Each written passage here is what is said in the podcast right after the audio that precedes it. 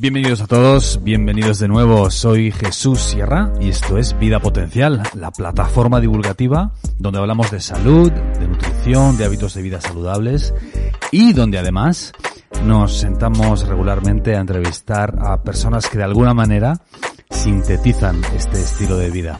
Estamos de celebración porque finalmente hemos terminado de preparar y ya hemos lanzado nuestro programa de pérdida de peso basado en la dieta cetogénica flexible. Es un programa de 8 semanas, 60 días, donde te ayudamos a hacer una transición hacia un estilo de vida cetogénico. Si quieres saber más, tienes toda la información en vidapotencial.com o te dejo también los enlaces por aquí en las plataformas de audio, en cualquiera de ellas que nos estés escuchando, en Spotify, en Apple Podcast o en eBooks. Sin más, os dejo con el audio de esta semana. Un abrazo a todos y hasta la próxima. Chao.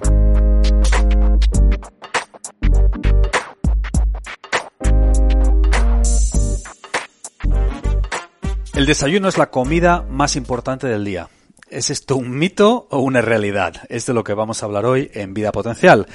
Vamos a hablar de, pues, de dónde puede venir esta idea de que el desayuno es tan importante. Vamos a hablar de hormonas contrarreguladoras y vamos a hablar también del desayuno en los niños. Bienvenidos a todos. Esto es Vida Potencial. Buenos días, digo. Con el tema del desayuno me he ido al día, a la mañana. Hola, saludos a todos. Soy Isabel Belaustegui. Y bueno, pues esto es Vida Potencial, la plataforma divulgativa donde hablamos de salud, de nutrición, de hábitos de vida y donde nos tomamos la vida sin demasiada, sin demasiada seriedad, como habéis visto, ¿eh? que hay por ahí gente que se lo toma todo demasiado en serio. Eh, vida potencial, para aquellos que queréis ahondar más en estos temas eh, que de los que hablamos en estos podcasts, tenemos un montón de artículos donde ahondamos en estos temas con referencias bibliográficas. Ahí también en vidapotencial.com vais a encontrar pues eh, todos los proyectos que estamos haciendo, nuestros programas, nuestros libros. Os podéis suscribir a nuestra newsletter, donde pues regularmente, aunque últimamente no estamos mandando demasiadas, pero tenemos que eh, pues retomar las newsletters con más continuidad, pues os mantenemos al día de todos estos proyectos que vamos lanzando. Vidapotencial.com, os animamos que nos visitéis. Si nos estáis escuchando en las eh, plataformas de audio, Tendréis los enlaces por aquí abajo. Si nos ves en YouTube, pues en el primer comentario o en la descripción del vídeo, ahí tenéis todos los enlaces y también a las redes sociales. Isabel, el desayuno, la comida más importante del día. Eh, mito, realidad, o qué, es una creencia colectiva que tenemos, ¿no? Mira, ya que has dicho lo de las redes sociales, quiero aprovechar para dar las gracias porque este podcast de hoy lo hacemos por una sugerencia que me lanzó un mm. seguidor a través de la cuenta de Instagram mm. y me propuso esto. Ayuno intermitente versus el desayuno es la comida más importante del día. Y me gustó mucho, te lo conté, Jesús, y nos pareció que podía ser muy interesante para mm. desarrollarlo en un podcast. Pues a pesar de que pensamos que es una verdad escrita en piedra, quizá esta idea de que el desayuno es la comida más importante del día es más un mito que una realidad. Un mito favorecido por los fabricantes de cereales de desayuno que, bueno, pues tenían que velar por sus intereses y favorecieron todo este concepto de que había que empezar el día desayunando y además desayunando, bueno, pues sus productos, los cereales de desayuno. Podemos empezar el día en ayunas. De hecho, estamos diseñados para eso. Mm para disponer de energía, de reserva y eh, poder empezar a hacer todas nuestras tareas físicas e intelectuales sin necesidad de comer. Mm. Esto tiene que ver con esas hormonas contrarreguladoras de las que vamos a hablar. Mm. Yo aquí eh, normalmente me gusta que primero ahondes un poquito en lo que vamos a hablar y yo hago mis comentarios y mis reflexiones, ¿no? Intento aportar mi, mi pues mi granito de arena en intentar que la gente pues cuando tú das una explicación más técnica más científica yo intentar poner ejemplos. Pero aquí tengo que saltar muy pronto. En este en esta ocasión tengo que saltar te lo he visto te lo he visto. tengo que saltar pronto porque eh, esto tiene todo el sentido evolutivo. O sea evolutivamente hablando en el paleolítico uno no se levantaba en su cueva se tomaba un desayuno y luego se iba a cazar.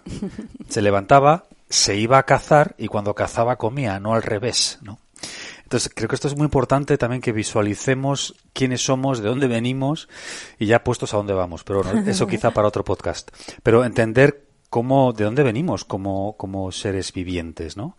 Entonces, eh, ¿cómo va a ser que la naturaleza desarrollara un metabolismo para un entorno que no facilitaba poder comer nada más levantarse? No tiene ningún sentido evolutivamente hablando. Exacto. ¿Eh?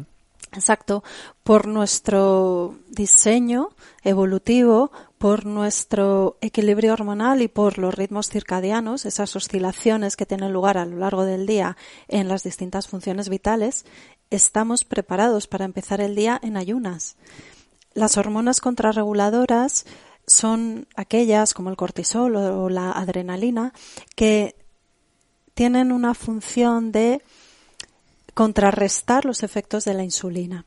Cuando nos levantamos, bueno, o a primera hora del día, a las 8 de la mañana, en torno a esa hora, tenemos unos niveles más elevados de estas hormonas contrarreguladoras y niveles más bajos de insulina. Esto se traduce en que a esa primera hora del día predisponemos a nuestro organismo a funcionar a base de sus reservas energéticas de grasa, obtener de ahí la energía. La insulina tiene la función de guardar la glucosa en las células y guardar aquella que sobra en forma de depósitos de grasa, almacenar. A primera hora del día los niveles de insulina son muy bajos porque mm, se supone que, claro, de dónde venimos, de hace miles de años, no vamos a disponer de glucosa para tener que guardarla y almacenar el superávit en esos depósitos de grasa por contra, lo que tenemos es unos niveles altos de aquellas hormonas que nos van a permitir funcionar, salir corriendo, empezar ya a gestionar todo lo que tenemos que hacer en el día, utilizando nuestras propias reservas, las reservas de grasa. Estamos diseñados así. Vamos evolucionando muy despacito y de momento, metabólicamente, somos así, nos hemos quedado en la época del Paleolítico, de hace 15.000 años. Tenemos que jugar con eso porque de esa manera vamos a, a, favorecer al máximo nuestra salud y nuestro bienestar. Entonces, si mantenemos el ayuno por la mañana, vamos a tener energía, salvo excepciones, de sobra y además vamos a mejorar nuestro peso corporal, nuestra composición corporal, porque vamos a quemar esa grasa que está almacenada ahí para darnos ese combustible que necesitamos. Es lo mejor, vamos a optimizar al máximo el funcionamiento de esta máquina maravillosa que somos.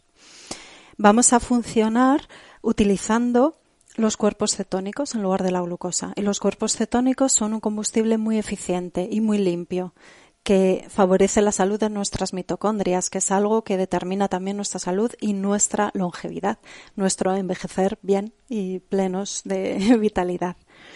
Nos va a dar una estabilidad que nos va a permitir estar mejor, que no nos den bajones energéticos, eh, pensar mejor, con más claridad, ser más creativos, tener más foco. Y si estamos ahora haciendo el paralelismo en una segunda línea con el hombre del paleolítico, es que esto era necesario para poder sobrevivir y más aún para medrar, para evolucionar, para mejorar. Entonces, empezar el día así, respetando lo que somos, también va a marcar ya las pautas de funcionamiento hormonal del resto del día. Así que lo siento, agarraos a los asientos los que estáis escuchando, porque Jesús ya lo sabe y no se va a desmayar. Es un mito, el desayuno no es la comida más importante del día. Y luego, eh, mucha gente asocia, piensa que la palabra desayuno significa la comida que hace uno nada más levantarse. No, el desayuno es aquella comida que rompe el ayuno, no necesariamente la comida que uno hace nada más levantarse. Entonces, si yo hago mi primera ingesta cuando sea, a las 11 de la mañana, a las 2 de la tarde, a las 6 de la tarde, da igual, ese es el desayuno, estoy dejando de ayunar. O sea, también es importante, a veces la semántica, la lingüística juega un papel en nuestro cerebro, ¿no? La, la gente que le da mucha importancia a la programación neurolingüística intentemos visualizar la palabra desayuno como aquella la primera comida del día, no la comida que hacemos nada más levantarnos. Entonces cambiémoslo. ¿eh? Entonces aunque sea un, aunque la primera ingesta sea mediodía, vamos a llamarlo desayuno igualmente, porque es, la comida que rompe el ayuno. Eso es. ¿no? Creo que en italiano se dicen la prima colazione, ¿no? Es la primera comida. Pues la primera comida. No necesariamente tiene que ser según nos levantamos. Eso es. ¿Eh? Sí. Es muy interesante. Yo creo que esto nos da una idea mucho más real de qué somos y qué tenemos que hacer para para funcionar mejor, no por obligación ni por un estándar mental o algo que nos han marcado desde fuera, sino lo que tenemos que hacer en respeto y en armonía con nuestra propia naturaleza. La que somos por genética y la que somos por evolución, que somos el sumatorio de esto, de nuestra dotación genética y de nuestros miles de años sobre la faz de la Tierra. Nos han traído hasta aquí. Vamos a respetarlo porque es la mejor manera de sacar lo mejor de nosotros mismos. Y de una vida mucho más plena, mucho más saludable, mucho más eficiente. Y que a veces eh, tendemos a, en estos podcasts y en los vídeos, siempre nos centramos en el aspecto de la salud y de la y del rendimiento físico porque es lo que más interés despierta en general. Pero va mucho más allá. Todo esto va muchísimo más allá. Va al plano emocional, al plano productivo, va a la felicidad, va, trabajan en muchos eh, planos que a veces no necesariamente pensamos en una primera instancia cuando hablamos de estos temas. O sea, la relación que puede tener ser más respetuosos con nuestra propia biología va mucho más allá de estar por debajo de no sé qué porcentaje de grasa, infinitamente más allá. Desde luego infinitamente. Y el efecto multiplicador, que siempre digo esto, pero es verdad, el efecto multiplicador en el largo plazo eh, como ser humano lo como ser como seres humanos lo subestimamos. El efecto que una buena decisión hoy, respetando nuestra biología, puede tener a 5, 10, 20 años vista. Sí. Es infinito. Y también eh, en el tiempo y en el espacio. Una buena decisión eh, es muy importante en la repercusión que va a tener en nosotros y en nuestro entorno inmediato. Y como ese entorno inmediato, es decir, nuestros familiares, nuestros amigos, las personas con las que interactuamos cada día, además afectan a su entorno inmediato, es en un efecto dominó, vamos también contagiando a muchas personas. Y eso es algo muy valioso. Entonces, hagamos buena... Nos hemos ido aquí con filosofadas, Isabel. Pero bueno, hay un dicho que, que dice, mono ve, mono hace, ¿no? Claro. Mono ve, mono hace. Pues hagamos buenas cosas para que otros monos también hagan cosas buenas. Eso es. ¿Eh? Y ya está, vamos a poner un poco de positividad a este mundo y no mm, en la teoría o en palabras bonitas, sino en ejemplo y tampoco en ejemplos que deslumbren, ¿no? En el ejemplo cotidiano y en estar bien y querer estar bien y bueno, pues quizá vayan otras personas viendo que ah, pues que ellos también quieren estar bien y vayamos así mejorando todo. y una cosa que por las que se puede empezar es por eh, juguetear con saltarse el desayuno, ¿no, Isabel? O como como alguien que esté muy muy muy acostumbrado como la mayoría de la gente, evidentemente, a desayunar, eh, nos han escuchado decir esto, quieren juguetear con empezar a saltarse el desayuno. En tu experiencia en consulta o en tu experiencia con pacientes, ¿cuál es la mejor manera de aproximarse a esto? Pues desde luego, la primera, esta actitud un poco inquieta, curiosa, de nuevo positiva y alegre. No plantearse esto ya con agobio, con miedo, con ansiedad. No, no, no, no, no cada uno a su ritmo, poco a poco y con esa actitud un poco de niño jugando, ¿no? Porque eso es también lo que nos lleva a los grandes logros. Y, y puede ser empezar el día bebiendo agua de una manera tan sencilla como esa, limpiarse la boca previamente para favorecer el equilibrio de nuestra flora intestinal y beber un buen vaso de agua. Eso es una manera que ya nos coloca en una disposición que nos va a ayudar a saltar el desayuno. Y después, en lugar de hacer el desayuno completo, algo que ayuda mucho es sustituirlo por el café, la infusión, el té. Ayuda mucho porque entonces no dejamos un espacio vacío en esa primera hora, en esos primeros momentos del día y no queda un hueco donde había un hábito, sino que sustituimos un hábito por otro, que es, en lugar de hacer el desayuno completo, solamente la bebida que solamos tomar en ese desayuno. Por ejemplo, eso, el café, el té, las infusiones, un caldo de verduras, pero ojo, sin añadir azúcar, ni sacarina, ni stevia, ni miel, ningún edulcorante y sin añadir leche, ni lácteos, ni bebidas vegetales, nada que pueda aportar glucosa que entonces ya rompa esa función de las hormonas contrarreguladoras. Un café americano, un té negro, rojo, verde, Los tés son maravillosos, aportan muchos eh, nutrientes que son muy beneficiosos para la salud y también, como el café, el excitante, la teína o en el café la cafeína son supresores del apetito. Entonces eso puede ser un buen truco para empezar a saltarse el desayuno. Y más que saltarse, lo que se puede hacer es posponer el desayuno. Pues eso, hacer ese desayuno, esa primera comida del día, la que rompe con el ayuno, más tarde. Quizá no esperar hasta el mediodía, porque en personas que están acostumbradas a desayunar van a notar uf, hambre, vacío, mm, nerviosismo. Entonces, posponerlo, que en lugar de ser nada más levantarse, sea al cabo de dos, tres horas, una media mañana, una especie de brunch, de desayuno tardío, de almuerzo. Eso puede ser una buena estrategia. Y también se puede hacer alternando, que sea no todos los días, sino un día sí, un día no, de una manera más amable. O que sea de lunes a viernes y luego sí se haga el desayuno el fin de semana porque quizá es un desayuno con la familia, es un momento de conexión, de socializar, de disfrutar, de hacer el fin de semana un momento especial, pues sí, ahí no privarse de eso. Que también, ya hemos hablado a veces de esto, la parte emocional, afectiva, de conexión de la comida es muy importante, pues respetarla. Esas son buenas estrategias que se pueden emplear. Pequeños pasitos para ir poco a poco. Eso como siempre solemos decir. Eso es. Mm. También hay que funcionar mejor con la teoría del todo o nada no hay desayuno, se acabó y no tomo nada y solo bebo agua durante la mañana. Excelente, a quien le funcione, pues mucho mejor. Sí. A quien no, pues lo otro. Sí. Sí, hay gente que le funciona muy bien eso, ¿no? Que de repente dice, ah, no, que no me voy a morir, pues entonces a partir de mañana no desayuno. Y no desayuna. Exacto. También, que decir que sea alguien, alguien con ese perfil ahí fuera que nos está oyendo, que no tiene necesariamente que hacer el paso intermedio. Si alguien lo quiere hacer de esa manera, Perfecto. no se va a morir, ¿verdad, Isabel? No, no, se, va, a morir. Ni mucho menos. bueno, en general. Hombre, evidentemente, ¿eh? aquí estamos hablando del 90 y muchos por ciento de la población que está sano, en fin. Sí, tienen que tener cuidado las personas que tienen una alteración en el metabolismo de la glucosa y que realmente no toleran el ayuno, la ausencia de alimento. Como aquí estamos hablando de solamente el desayuno, es solamente pasar unas horas de ayuno, alargar el ayuno fisiológico del sueño.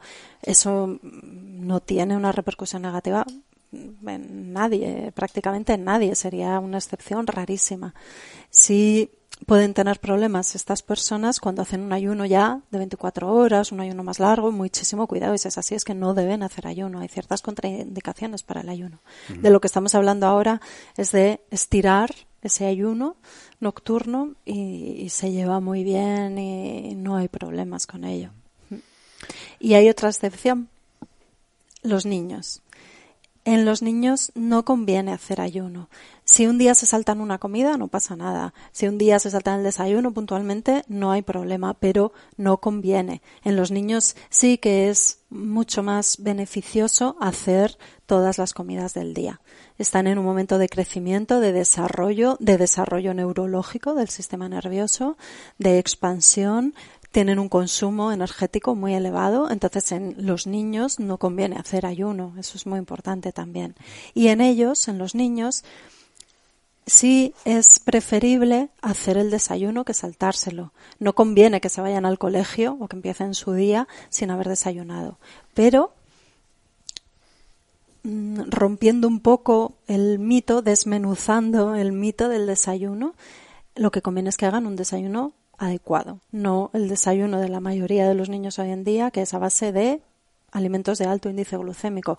Es echar un aluvión de azúcar a su sangre que les va a dispersar, a distraer, les va a impedir tener atención en las tareas del colegio o en lo que estén aprendiendo, les va a dificultar la socialización porque les puede volver más ariscos e irritables. Entonces, desayuno en los niños sí con una buena concepción del desayuno, que se traduce en que haya un equilibrio entre hidratos de carbono, proteínas y grasa. Que los hidratos de carbono no sean de alto índice glucémico, que no se dé a un niño de desayuno un zumo de naranja y encima industrial, peor aún, y una pieza de bollería eso no es un desayuno. Me niego a llamar eso desayuno. Lo es, literalmente, rompe el ayuno. Es lo habitual por las mañanas, pero es que es un flaquísimo favor a un mm. niño. Porque es eso, es meterle en una montaña rusa. ¿Puedes ahondar en cuál es la conexión? Porque estoy seguro de que hay mucha gente que se está preguntando ahora mismo, bueno, la típica reacción, ¿no? ¿Qué tiene que ver eh, comer ese tipo de desayuno, el azúcar y alimentos pues basados en los cereales, el zumo naranja, la bollería industrial, con la dispersión mental, con la hiperactividad? ¿Cuál es esa conexión? Bueno, está demostrado, está mm. estudiado ya como el azúcar y los alimentos de alto índice eh, glucémico favorecen en los niños la hiperactividad. Hoy en día es muy, muy, muy elevado el número de niños diagnosticados de trastorno de déficit de atención e hiperactividad. Y a los pobrecitos, ¿cómo no se les va a hacer hiperactivos y distraídos si se les alimenta a base de azúcar? Y el azúcar está directamente relacionado con esta hiperactividad, esta dificultad para concentrarse. Se estimula en el cerebro el centro del placer que requiere enseguida más cantidades de azúcar, se produce una dependencia física y psicológica y mental al azúcar y además em, se produce un pico de energía de energía física y vital y emocional, están como súper contentos, ta, ta, ta, ta. Pero luego eso se sigue de una caída en los niveles de azúcar, entonces no, tienen la energía, no tienen el combustible en un cerebro habituado a funcionar con ese combustible tan lábil, tan poco eficiente, pues no tienen la capacidad de disponer de energía sostenida, mantenida para tener ese foco, esa atención dirigida. Necesitan de nuevo más de ese combustible que enseguida se agota. Es como echar papel a una hoguera. Entonces se les obliga, obliga, perdón, no. Entonces se les da ese tipo de desayuno y luego se les obliga a estar sentados en una silla cinco horas. Claro, y a prestar atención. Y que presten atención, ¿no? Entonces, claro, es paradójico y contraproducente, es una, cosa con la otra, ¿no? Sí. En los niños el azúcar tiene inconvenientes muy graves en general. Para todos. También, para todos, y también de esto hablamos ya en vida potencial, bueno, con cierta frecuencia, porque es algo que nos importa mucho. Mm. El azúcar y los, altos, los alimentos de alto índice glucémico tienen efectos muy perjudiciales para la salud física, mental y emocional de todos y en los niños en particular y con efectos eh, demostrados y, claros, mm. entre ellos este del que estamos hablando. Dos preguntas, Isabel, que me ha apuntado aquí cuando hablabas de los niños. Eh, eh, vamos a definir niño para los que nos están escuchando. Eh, quiero decir, un niño que es 15 años, 16, ¿esto es aplicable hasta qué edad? Sí, hasta los 15 o 16, ahí empieza la adolescencia, lo que está concebido como tal dentro de los parámetros de la pediatría. Vale. No, digo esto porque puede haber madres ahí fuera que mi niño, hablan de su niño, su niño, o su niño tiene 19 años. o, 30. o 30 y le está obligando a desayunar. Bueno, quiere decir que un niño, estamos hablando de niños de menos de 14, 15, por ahí, ¿no? Sí, aunque la adolescencia es otro momento vital en el que no conviene hacer ayuno.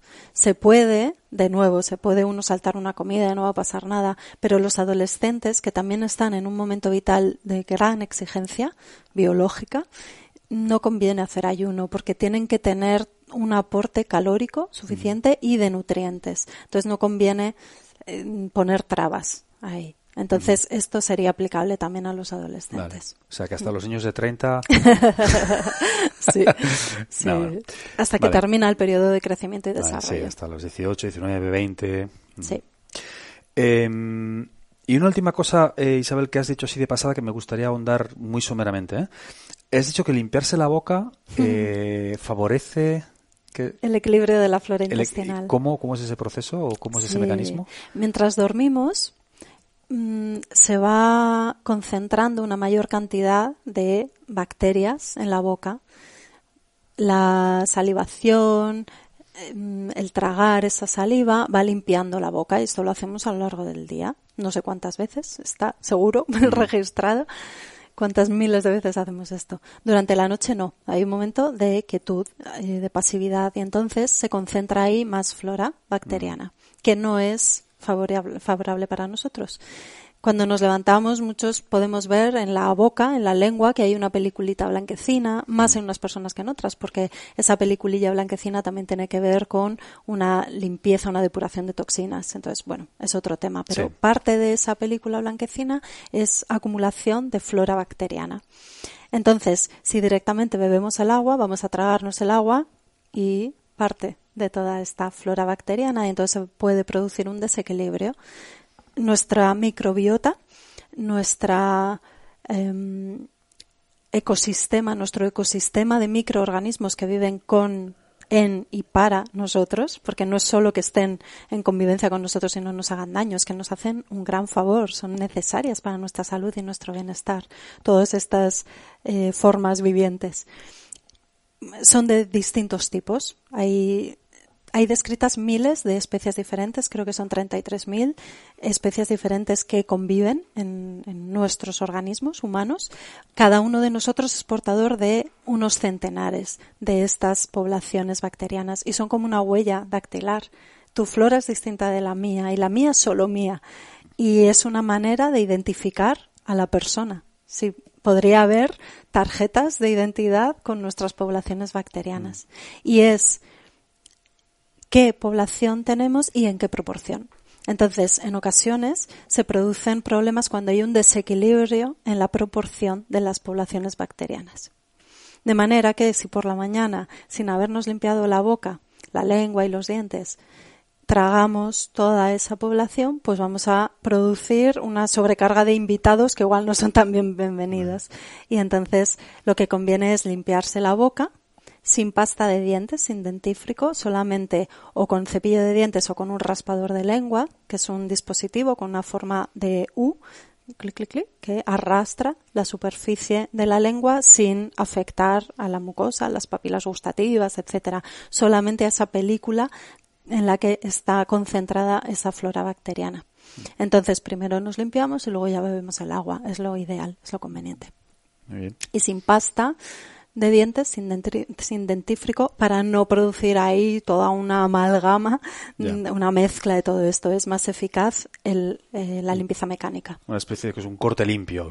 ya está, ¿no? eso es, eso es. Respecto al desayuno, sí que quería incidir en eso, vale.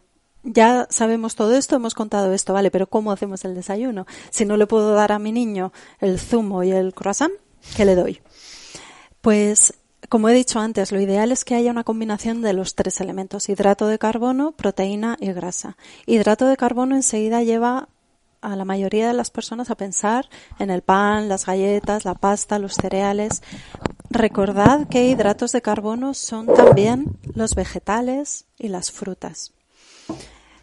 Lo que conviene es que sean hidratos de carbono de índice glucémico medio o bajo para evitar esos picos de glucemia, de azúcar en la sangre. Entonces, en este grupo de alimentos podemos tener frutas de bajo índice glucémico, por ejemplo, unas frutillas del bosque, arándanos, frambuesas, fresitas. Eh, los cereales integrales, el pan integral, las galletas integrales, un bizcocho casero que hagamos con harina integral, preferiblemente no de trigo, sino de otros cereales, pues la espelta, el camut, el trigo sarraceno, arroz, se pueden tomar em, derivados del arroz, pasta, eh, perdón, eh, panecillos de arroz, Cuidado con las tortas de arroz, que sí, son de arroz integral, pero en el proceso de elaboración de esas tortas, que son como de arroz inflado, se eleva mucho el índice glucémico de este alimento. Igual que eh, también se comercializan los cereales de desayuno a base de espelta de arroz inflado. En los inflados, como los eh, sería como el equivalente sano de los cereales de desayuno, pero cuidado porque en ese proceso, en esa elaboración, se eleva mucho el índice glucémico. Así que mejor evitar. Sí se podría poner un poquito de arroz integral, en hacer una mezcla. Entonces, esa base de hidratos de carbono o incluso unas verduritas. Esto también choca a muchas personas, a otras no, y es fenomenal empezar el día así. Con esa, eh, esas fuentes de hidrato de carbono junto con fuentes de proteína y aquí tendríamos pues quizá eh, una tortilla o eh, un huevo pasado por agua, un huevo cocido, un poquito de jamón, eh, anchoas, sardinas, nueces, frutos secos, una fuente muy buena de proteína. Y esta proteína va a ayudar a segregar neurotransmisores que nos preparan para empezar el día con mejor ánimo, con fuerza y con mayor atención a todos y esto pues es especialmente interesante en los niños y los adolescentes.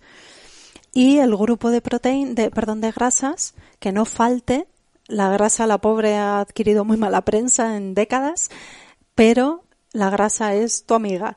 La grasa es fundamental. Las grasas buenas son importantísimas para nosotros y van a proporcionar una fuente de energía más estable que se va a ir aprovechando a lo largo de la mañana y aparte las grasas son importantísimas para el cerebro, para el funcionamiento del sistema nervioso. Así que de nuevo, para un niño, un adolescente, esto es fundamental. Buenas fuentes de grasa, pues el aguacate, el aceite de oliva, el paté de aceitunas unas aceitunitas. Entonces, con todo esto, ¿qué se puede hacer? Una tostada de pan integral de espelta con aceite de oliva y con una loncha de jamón o de fiambre de pavo. Mejor evitar este tipo de embutidos con almidones, ¿no? Entonces, bueno, pues si puede ser un jamón de buena calidad, un ibérico o algo así, pues mucho mejor. Si no, con una tortillita francesa o con anchoas o con las nueces, queda muy rica esa combinación. O unas verduritas salteadas con, pues eso, un poquito de sardina desmenuzadita y aguacate pues perfecto. Un bizcocho casero elaborado con harina integral de espelta, con huevos ecológicos, con aceite de oliva, pues eso son combinaciones fantásticas para empezar el día. Cuando has hecho lo de las sardinas, más de uno se ha movido en sus sillas. los estamos oyendo, oímos el movimiento. Los percibo, los percibo, colocándose en las sillas. Sardinas y aguacate por la mañana. ¿Cómo puede ser? Mm. Pues bueno, todo es atreverse, empezar y mm. atreverse y, comprobar que va mucho mejor que un zumo de naranja y un croissant. Sin duda, del zumo de naranja hablaremos más larga y tendidamente, yo creo. ¿eh? Yo creo que merece un protagonismo. Sí. No sé si un podcast en sí mismo, pero igual sí, porque lo del zumo de naranja trae mucha cola. También nos hacen muchas preguntas. Sí, exacto. Sobre el zumo de naranja. Sí. Eso es. Así que, por resumir en cuatro ideas claras, el desayuno no es la comida más importante del día. Se puede empezar el día en ayunas. De hecho, eso nos sintoniza mejor con lo que somos por naturaleza, genética y evolutiva. Y si desayunamos, lo que conviene es hacer un desayuno bien equilibrado que nos aporte todos los nutrientes que necesitamos para empezar el día con plena energía, vitalidad y foco mental. Traducido de otra manera, más proteína y más grasas saludables de lo que estamos acostumbrados normalmente, ¿no? Sí, e hidratos de carbono de bajo y medio índice glucémico, en lugar de los de alto índice glucémico, que son los protagonistas de los mm. desayunos de la mayoría de gente en Occidente. Y que no sea solo carbohidrato, que sea. Sí, que no falte la proteína y la grasa. Pues señores, eh, aquí acaba el podcast sobre el mito del desayuno. ¿eh? El mito del desayuno y el hombre del paleolítico tomándose unos cereales y yéndose a cazar. Sí, el hombre del paleolítico se iba a cazar. Y luego comía. Y luego comía si tenía éxito. Si tenía éxito, exacto. Si no, ayunaba. Sí. Ayuno obligatorio. Un abrazo amigos. Saludos a todos. Hasta la próxima. Hasta la próxima. Estamos de celebración porque finalmente hemos terminado de preparar y ya hemos lanzado nuestro programa de pérdida de peso basado en la dieta cetogénica flexible. Es un programa de 8 semanas, 60 días, donde te ayudamos a hacer una transición hacia un estilo de vida cetogénico. Si quieres saber más, tienes toda la información en vidapotencial.com o te dejo también los enlaces por aquí en las plataformas de audio, en cualquiera de ellas que nos estés escuchando, en Spotify, en Apple Podcast o en eBooks. Un abrazo a todos y hasta la próxima. Chao.